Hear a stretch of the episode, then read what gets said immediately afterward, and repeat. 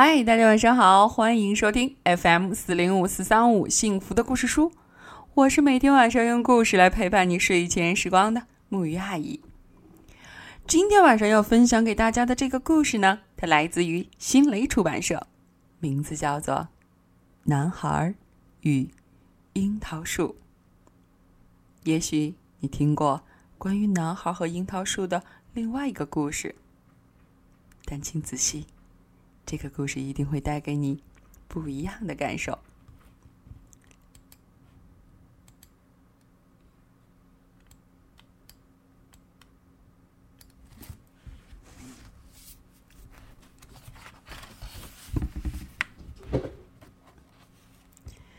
献给 Blues 和 Jenny。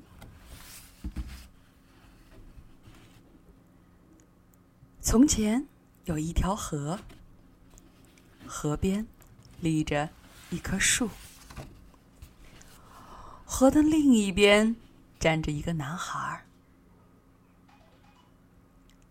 男孩每天都会看着这棵树，觉得它是世界上最美丽的树。每天晚上，他都会梦见自己在树枝上荡秋千，吃着甜甜的红果子。于是，一天早晨，男孩制定了一个计划。他想要过这条河，去看一看那棵美丽的樱桃树。但当他来到河边时，一只小鸟飞到他身旁。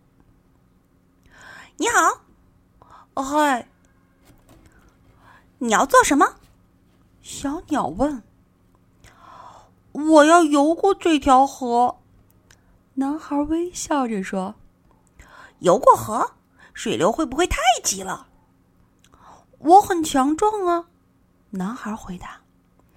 可是河水太冷了，小鸟说：“这点冷我不怕。”我知道，不过你可以造一条船，然后安安全全的到对岸。男孩在河边坐了很久，一直在想小鸟说的话。然后他站起来回家去了。第二天早晨，男孩有了一个新计划。他决定，就像小鸟说的那样，做一条真正的船。可是，男孩不知道怎么才能造出一条船。时间一小时一小时的过去了，一天一天的过去了，一颗又一颗的樱桃掉进了河里，直到最后，一颗也没剩下。好吧，男孩说：“明年我要游过这条河。”然后他跟小鸟说声再见，回家去了。于是，到了第二年，男孩又来到了河边。他觉得樱桃树看起来比以前更美了。但就在他走进水里的那一刻，小鸟又一次飞到他身旁。今天河水涨得很高，会很危险的。小鸟说。更急的河水我也游过，男孩回答。要是撞上树枝和石头怎么办？小鸟问。淤青和伤疤对我来说只是家常便饭。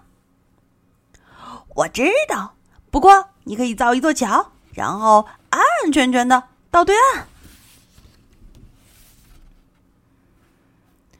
男孩看着那棵树，看了很久。然后，他捡起了一根木头，开始了他的新任务。可是，男孩造不出一座桥。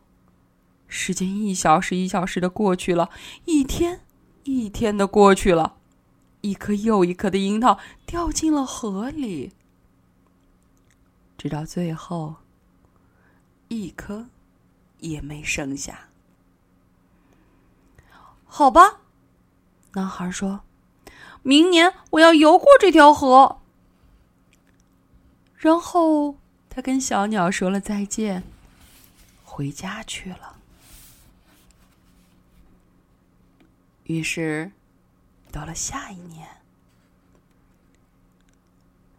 当男孩刚想去河里游过的时候，小鸟建议他：“你为什么？”不做一个帆船呢？接着，再下一年，当男孩再次打算游过这条河的时候，小鸟又提出了他是不是可以滑翔过去的建议。再然后的下一年，小鸟说：“嗯，你可以坐热气球过去。”每一回，男孩准备试着游过那条河时，小鸟总能变着法的说服他放弃。直到某一天，男孩来到了河边，他发现那棵樱桃树已经被砍掉了。男孩想都没想，一头扎进了水中。水很冷，水流很急，比他想象的还要急。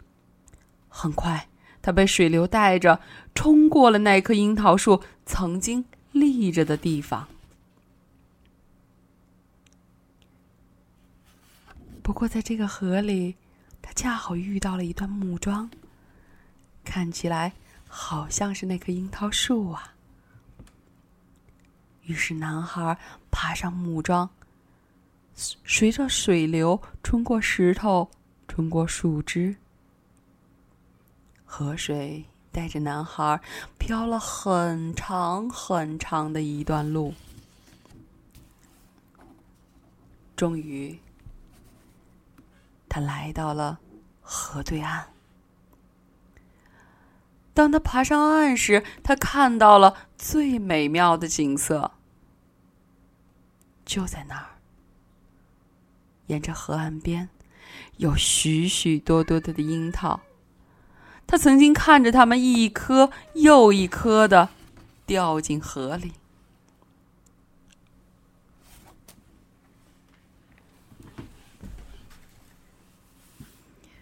只不过，他们不再是原来的那些樱桃。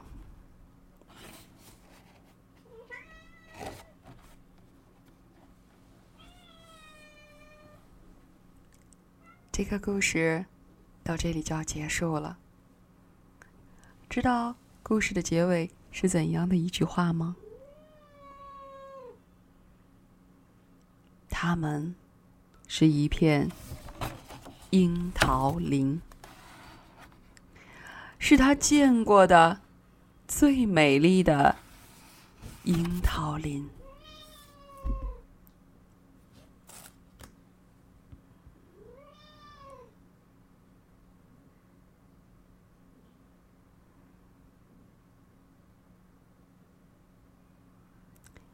好啦，今天的故事就到这里了。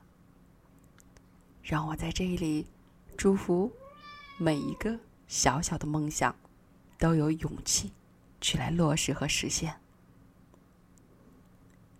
虽然这个实践的过程可能会有很多的困难，甚至有超过我们想象的困难，但是请记得，只要我们努力，就一定会有收获。不是吗？好啦，大朋友、小朋友们，让我们一起来说晚安，好梦。